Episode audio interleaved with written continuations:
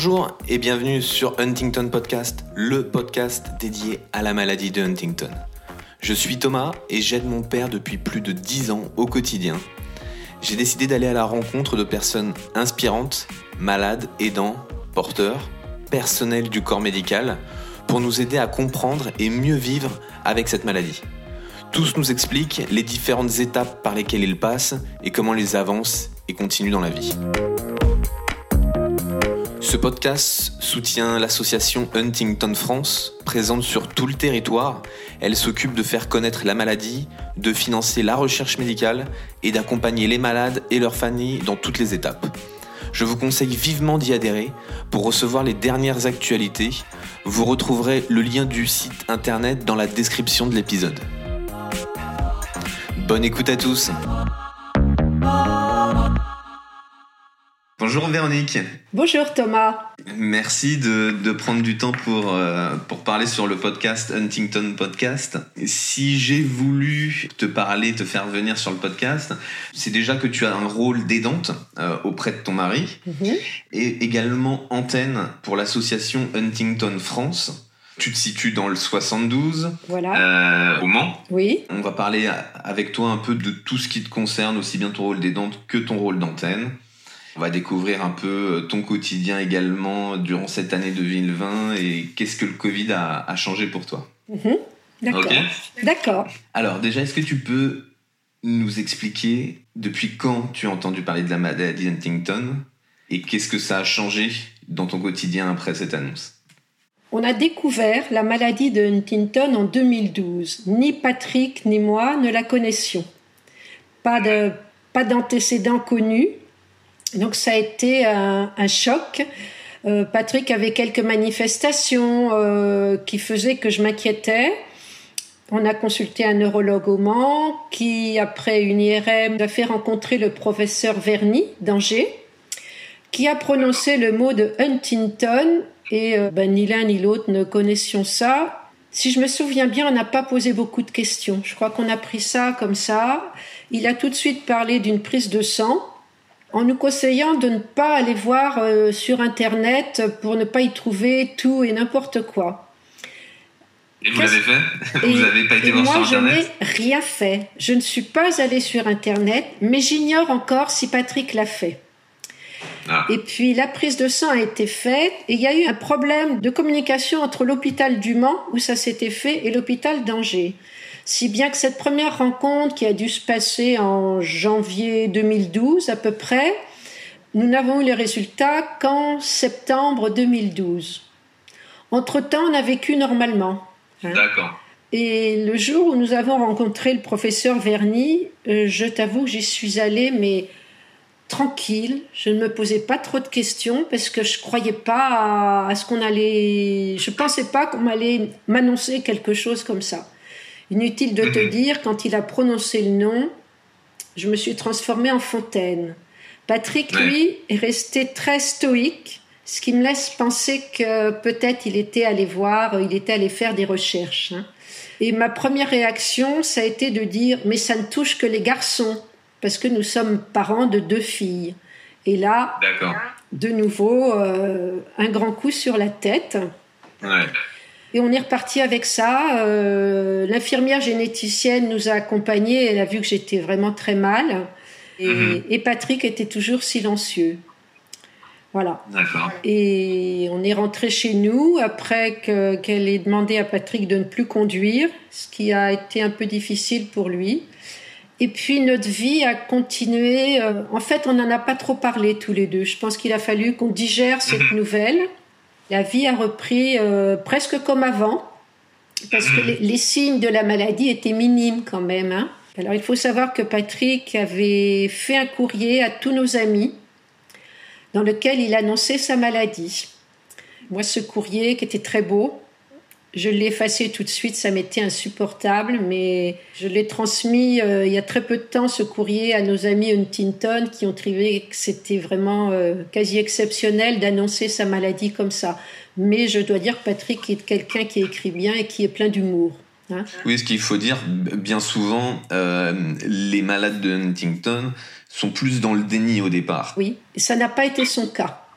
Du tout. Du tout, du tout. Mais honnêtement, notre vie a continué comme avant. On a continué à sortir, à recevoir des amis, à vivre normalement, je pense. Avec toujours cette idée, mais les signes étant minimes, c'était pas catastrophique, quoi. On peut avoir des, des, signes en effet euh, physiques, des manifestations physiques par des gènes à la marche ou, ou des membres qui bougent.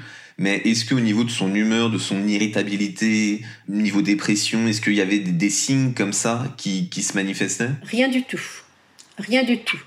Pas de problème d'humeur, pas de dépression, pas de changement. Alors la marche, oui, petit à petit, hein, euh, ça devenait léger, mais on a continué à se promener, on a continué à partir en vacances. Euh, ça n'a pas modifié énormément de choses dans notre quotidien au début. D'ailleurs, on a fait un deuxième voyage au Brésil en 2015 parce que notre fille et son mari ont fait un bébé qui est né au Brésil. Ça a été un moment extraordinaire, forcément, surtout que Marion et Raphaël ont réagi très vite et ont fait un bébé par des pays. Mhm, d'accord. À savoir que Raphaël est allé à un congrès Huntington à Rio. Il a participé aux quatre jours. Il a rencontré les médecins de Paris, Alexandra Dur et des gens comme ça. Il a rencontré les gens de Ding Dang Dong. Et je mhm. pense qu'il était très, très informé. Et à la suite de ça, on a appris qu'ils allaient faire un bébé et ils ont rencontré les services euh, à São Paulo pour mhm. procréer. Première tentative, première réussite, et notre petit-fils est né en janvier 2015, donc il a aujourd'hui 6 ans. Donc tu vois, on a ah, refait ce voyage et on a vécu ça avec un bonheur identique à tout ce que les nouveaux grands-parents peuvent vivre, quoi. Donc jusqu'à cette période-là, on a vécu normalement. Tu as l'impression que à partir du moment où vous l'avez appris, finalement, le choc est passé au départ, du moins très vite, c'est-à-dire que vous avez eu un premier choc et après vous avez repris un peu votre vie. Tout à fait. Patrick a accepté tout de suite de rencontrer l'association. Donc on a rencontré euh, quelqu'un d'extraordinaire qui s'appelait Geneviève Dabreteau, qui nous a accueillis dans l'association à Angers. Du coup, on est tout de suite allé à Paris euh, à la première euh, journée parisienne à laquelle on a pu assister, la, la salle pétrière. Bon là, moi j'ai eu un choc aussi parce qu'on nous a montré l'hôpital Marin d'Andaille et là j'ai pris la mesure, tu vois, de ce que c'était cette maladie parce que je, ne lisais rien, je ne lisais rien, tu vois, dessus. Et puis c'est peut-être ma politique de l'autruche qui m'a permis de tenir le coup quand même. Et puis, on m'a très vite demandé si je voulais être antenne, ce que j'ai accepté, en même temps en étant mal à l'aise parce que la maladie, je la connaissais pas. On a découvert, euh, le professeur Verny a, récupéré le, dossier médical du papa de Patrick, qui était décédé depuis quelques années, et lui pense qu'il avait la maladie de Huntington, mais nous, on n'en a rien su ce n'est pas quelqu'un qu'on voyait très souvent. Oui, de toute façon, ça, vient, ça vient des parents, euh, ça, enfin, ça vient de l'un des deux parents, donc euh, c'est sûr qu'il y y a peu de mystère, même si vous le savez pas, il y a, au final, ça vient de l'un des deux, donc. Euh. Sa maman est toujours en vie, donc on sait qu'elle n'est pas malade. Et son papa, on nous avait dit qu'il avait la maladie d'Alzheimer. Et comme on le voyait pas très souvent, c'était un couple séparé. Tu vois, on voyait son papa une fois de temps en temps. Mais à partir du moment où il a été malade, on l'a quasiment jamais rencontré. Et j'ai questionné sa deuxième épouse euh, en lui parlant des symptômes de Patrick, mais elle ne connaissait pas en fait ces symptômes-là. Et maintenant, je sais qu'on ne développe pas tous les mêmes symptômes non plus, quoi. Je peux pas dire que notre vie a été bousculée énormément les premières années. Et en plus, l'association est remplie de gens euh, extrêmement bienveillants, sympathiques. Euh, et c'est toujours avec plaisir qu'on les a rencontrés et on a assisté à tout ce qu'on a pu à Paris, ou les réunions à Angers et tout. Ouais, j'ai trouvé que c'était un, lieu sympathique, bienveillant et ressourçant aussi, parce qu'on pouvait parler sans pudeur de, ce qu'on vivait. Mais j'ai rencontré des gens qui vivaient des choses tellement plus horribles que je trouvais qu'on était plutôt bien lotis. Ouais. je suis, d'accord avec toi. Que quand on commence à discuter avec euh, bah, d'autres familles atteintes de, Huntington, en fait, on voit qu'il y, a, qu'il y a largement pire que, que soi. On prend du, un peu de recul euh, sur notre condition. Et moi, j'ai, alors je ne sais pas si c'est un problème ou si c'est un avantage, mais je ne me projette pas. Et si de temps en temps, ça m'arrive de me projeter, ça disparaît très vite. Donc euh, j'évite de me faire du mal, tu vois. Nos deux filles ne se sont pas fait tester et ça m'arrange bien. je me dis, on vit normalement, elles vivent leur vie. Depuis, un deuxième bébé est arrivé conçu au Brésil aussi. Alors mes enfants bougent. Hein, euh, notre fille vit désormais en Angleterre avec son mari Raphaël et les deux petits. Mais quand ils ont parlé d'un deuxième bébé, euh, je leur ai donné les informations sur les possibilités en France, l'hôpital de Strasbourg, Montpellier, Nantes et tout ça. Ils ont essayé de prendre contact, ils ont su que ça durait très longtemps et du coup ils sont retournés au Brésil pour les vacances et là ils ont refait tout le processus. La petite sœur est née, euh, elle a un an maintenant. Bon, super. Voilà, comme quoi ça, ça fonctionne même en, en étant euh, futurs parents ou en voulant des enfants. On sait qu'on peut, de toute façon aujourd'hui on le sait, hein, qu'on peut faire des enfants euh, sans leur transmettre cette maladie. Et moi je tiens à le dire, j'en parle aisément parce que j'ai envie de donner espoir, espoir aux gens en disant mais allez-y, faites-le, ça marche. Et j'en profite pour les gens qui écoutent euh, l'épisode 4 avec Camille qui explique son processus actuellement, comment elle essaye d'avoir euh, des enfants. C'est très intéressant à écouter euh, quand on se projette d'avoir des enfants dans une famille Huntington. Bon, et est-ce que, tu en as parlé tout à l'heure, donc je reprends le sujet, quand tu as rencontré l'association, tu as pris la décision d'être antenne. Oui. Donc antenne dans le 72. Qu'est-ce que tu en tires? Qu'est-ce que tu as appris de ce rôle-là? J'ai l'impression que mon rôle a été très limité. J'ai le sentiment de ne pas avoir fait grand-chose. Mais finalement, j'ai rencontré des gens. Bon, j'ai répondu à une demande de, de distribution de papier que l'association Loire-Bretagne avait fait.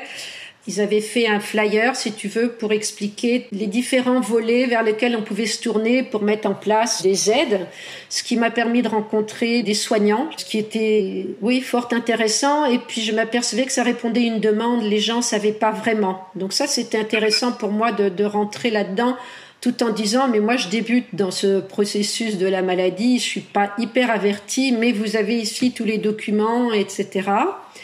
Ce qui m'a permis moi aussi de, de m'ouvrir à tout ça, de pas rester fermé sur mon petit truc, voilà. Et puis, euh, curieusement, comme je parle assez aisément, tu vois, autour de moi, j'ai aussi une amie qui, qui donnait des cours d'afloral, m'a dit, mais il y a une dame euh, qui vient à mes cours, qui est malheureuse, son mari est malade, je me demande si c'est pas la même chose. Donc, ça m'a permis d'aller vers des gens. Ça, ça a été une grande ouverture euh, et j'ai vu qu'on n'était pas tout seul. Mais tous ces gens que j'ai rencontrés au Mans, dans un rayon qui n'est pas très grand autour de chez moi, ça, ça m'a beaucoup surprise. Il y a plusieurs malades, tu vois, et des gens qui n'adhéraient pas à l'association, qui n'en font pas forcément partie, mais qui récemment bah, sont venus justement à cette journée à Laval parce que c'était pas très loin de chez nous. J'ai vu ces gens venir et ça, ça m'a fait vraiment très très plaisir parce que je me dis, les gens commencent à sentir que ça bouge autour d'eux. Ça, ça m'a fait plaisir. Bah, ça m'a donné un peu d'énergie pour euh, organiser quelque chose, alors très modestement, à ma petite échelle, parce qu'en fait, je suis quand même toute seule, si tu veux. Là, euh, j'ai pas de, relais autour de moi, mais j'ai organisé une randonnée grâce à des randonneurs euh, sartois. J'ai organisé une petite randonnée dans des bois qui touchent la ville. Hein. Donc j'ai organisé ça très modestement à mon petit niveau, avec euh, en mettant en lien bien sûr avec les, gens de l'association euh, Loire-Bretagne. On a fait une première manifestation euh, où on était 80. Ben, j'ai été heureuse de voir que tous ces gens étaient, étaient venus et du coup j'ai rencontré un malade, un monsieur qui habite pas très loin de chez moi, qui est venu à cette randonnée et avec qui depuis je dialogue régulièrement, il m'appelle et pas spécialement pour des conseils, par sympathie. On se parle, on se raconte des choses, etc. Mais mon rôle, en fait, euh, n'est pas allé au-delà. J'ai reçu un appel une fois. J'ai contacté des gens par téléphone parce que j'avais eu leur nom. Mais peu de gens ont eu envie d'adhérer davantage, si tu veux. Donc c'est resté comme ça. C'est peut-être là aussi ton rôle d'antenne, c'est de juste ouvrir la porte et de voir en fait s'ils veulent rentrer ou pas, s'ils veulent en savoir plus. Mais au moins, ils, ils savent que tu es là Et, peut-être que toi, tu trouves que t'as pas fait grand-chose parce que pour toi, c'était un coup de fil ou, une petite discussion comme ça. Mais ça se trouve, pour eux, c'était énorme parce qu'ils ont appris plus sur la maladie et ils se sont rendus compte qu'ils sont pas tout seuls. Et, voilà, donc... Peut-être, ouais. S'il y a peu d'importance pour toi, c'est peut-être énorme pour la personne en face. Tu as peut-être raison, c'est vrai que je, minimise un petit peu parce que je, ne sais pas. Mais en tout cas, j'ai fait une rencontre un jour qui m'a émue, pas très loin de chez nous, et je rencontre un couple d'amis cet ami-là me demande des nouvelles de Patrick et euh, je redis le nom de la maladie. Et à ce moment-là, derrière moi, un monsieur s'approche et me dit Excusez-moi, madame, je vous ai entendu et j'ai tendu l'oreille, vous avez parlé de la maladie de Huntington. Alors je lui dis Oui, vous connaissez Oui, ma maman est malade de la maladie de Huntington. Et là, si tu veux, je. Je peux pas dire que j'étais contente, on n'est pas content de ça, mais que ce monsieur m'ait abordé m'a m'a touchée et il a accepté de me donner les coordonnées de ses parents et je les ai appelés. Je les ai rencontrés au cabinet où ils allaient chez une orthophoniste. Je leur ai parlé de l'association, ils n'avaient pas envie, euh, mais je rencontre encore le monsieur au marché Hein, donc ce monsieur qui doit avoir peut-être maintenant pas loin de 80 ans, mais qui me parle, qui pour l'instant ne se fait pas aider. Il me dit euh, c'est dur, mais ils n'ont pas adhéré à l'association. Mais par contre, j'ai vu le monsieur que j'avais rencontré, je l'ai vu à la dernière réunion qu'on a faite euh, sur la région. Et là, je me suis dit, bah, ça a avancé un petit peu. Voilà. Et ce monsieur a fait le test, il sait qu'il est porteur, mais euh, asymptomatique pour l'instant. En effet, c'est tout à fait le genre d'action de quelqu'un qui, qui, se met en tant qu'antenne à l'association.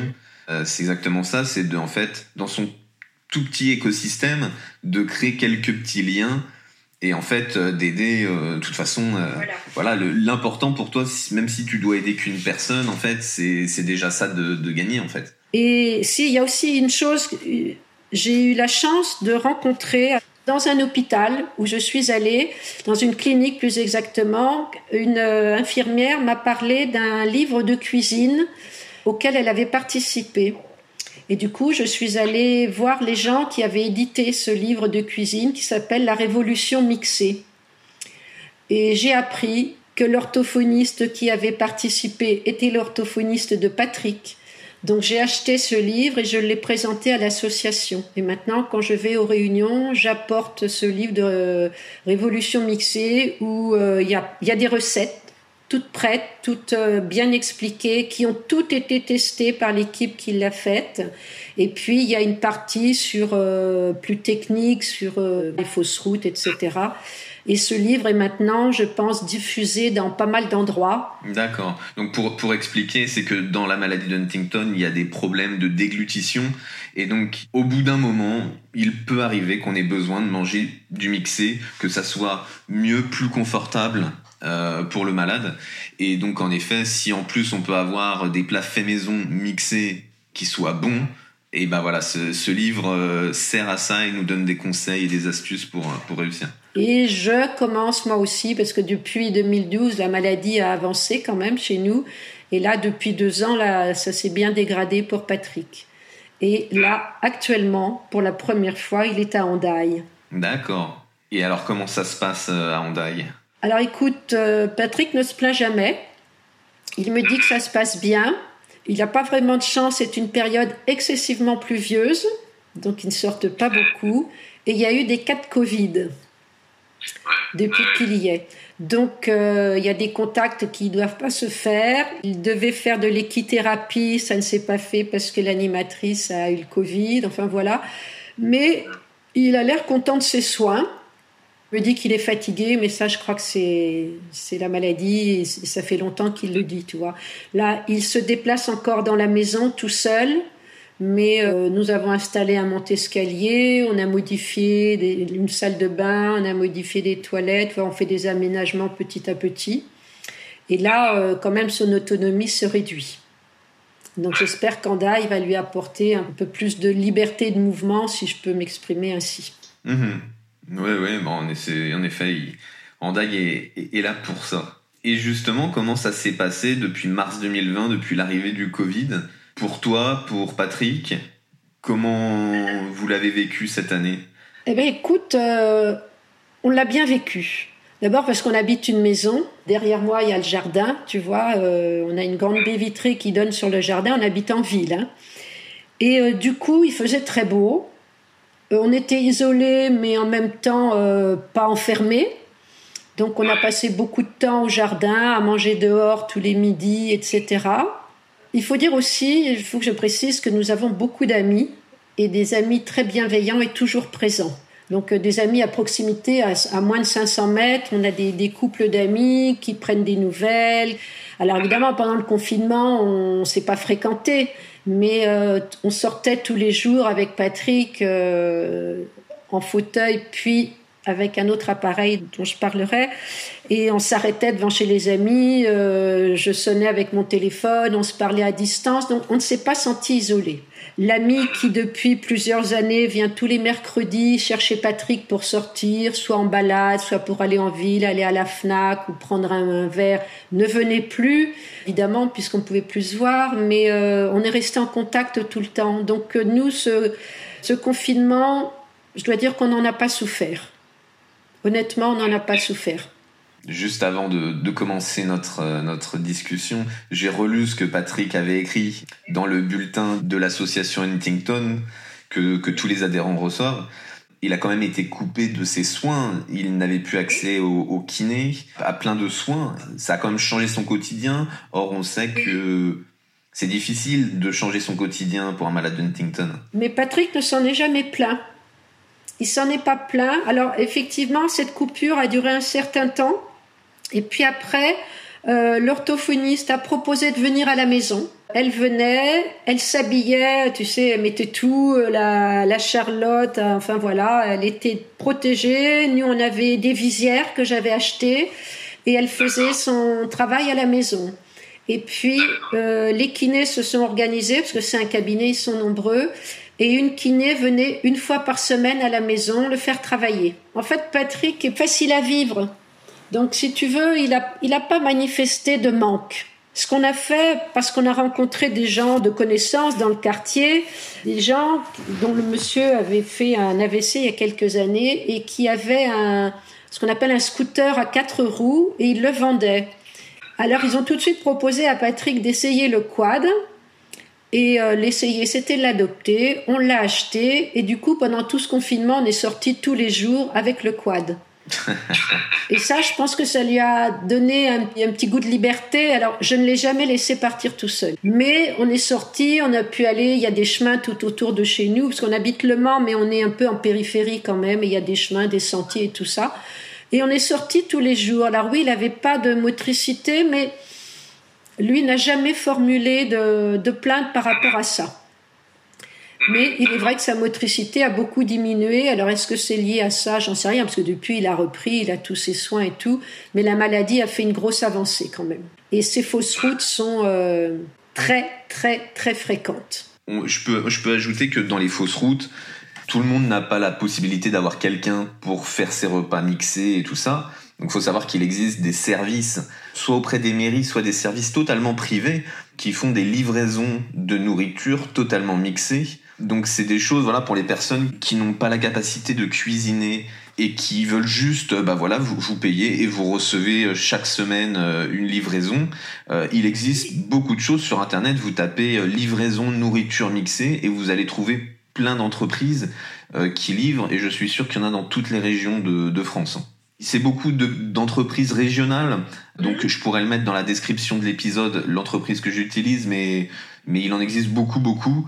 Et voilà, c'est des choses qui sont très bien. Par exemple, si on part en vacances quelque part en France et que pendant, je sais pas, une semaine ou deux semaines, on n'a pas envie de cuisiner ou on n'a pas la possibilité, et eh ben on peut se faire livrer à cette adresse pendant deux semaines de la nourriture mixée. Donc c'est des choses qui sont très pratiques. Ça fait partie un peu du couteau suisse, quoi. Des choses qu'on peut activer à un moment et le désactiver quand on en a plus besoin. Bon. Euh, est-ce que tu avais quelque chose à, à rajouter, euh, Véronique? Avant le confinement, j'avais eu une idée pour euh, refaire quelque chose au Mans sans que ça me demande une énergie dingue, tu vois, pour organiser quelque chose. Euh, comme pour l'instant je suis toute seule, j'avais prévu une journée découverte de la ville ancienne du Mans. Donc j'avais proposé cette sortie Et puis ensuite, on se retrouvait chez des amis qui ont une ferme. C'est des gens qui ont un espace extraordinaire, une grande grange. Et un ami musicien avait accepté de venir avec son piano et c'était euh, pique-nique à la ferme. C'était découverte de la muraille gallo-romaine et pique-nique à la ferme. Et j'avais organisé ça pour juillet 2020.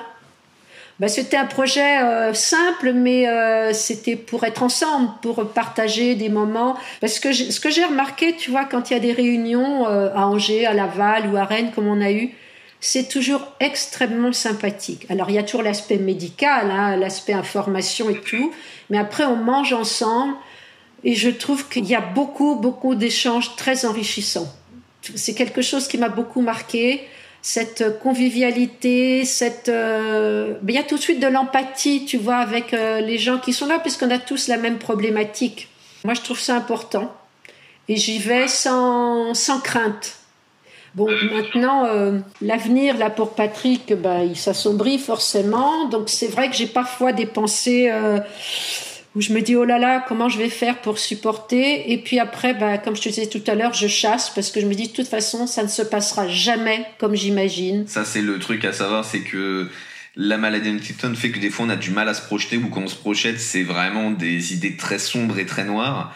Et bah déjà, ça se passera jamais comme on, comme on l'imagine.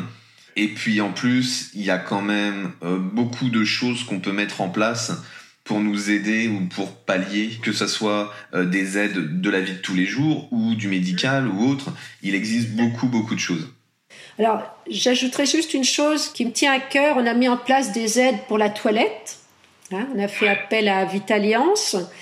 On a des infirmières qui viennent aussi et euh, la personne qui vient pour la toilette, elle est toute jeune. Elle débutait. Quand elle est arrivée à la maison, j'ai même presque un choc en me disant mais comment est-ce qu'elle va savoir faire? Et puis petit à petit, je lui ai parlé de la maladie, je lui ai donné quelques documents et elle est ravie de s'informer.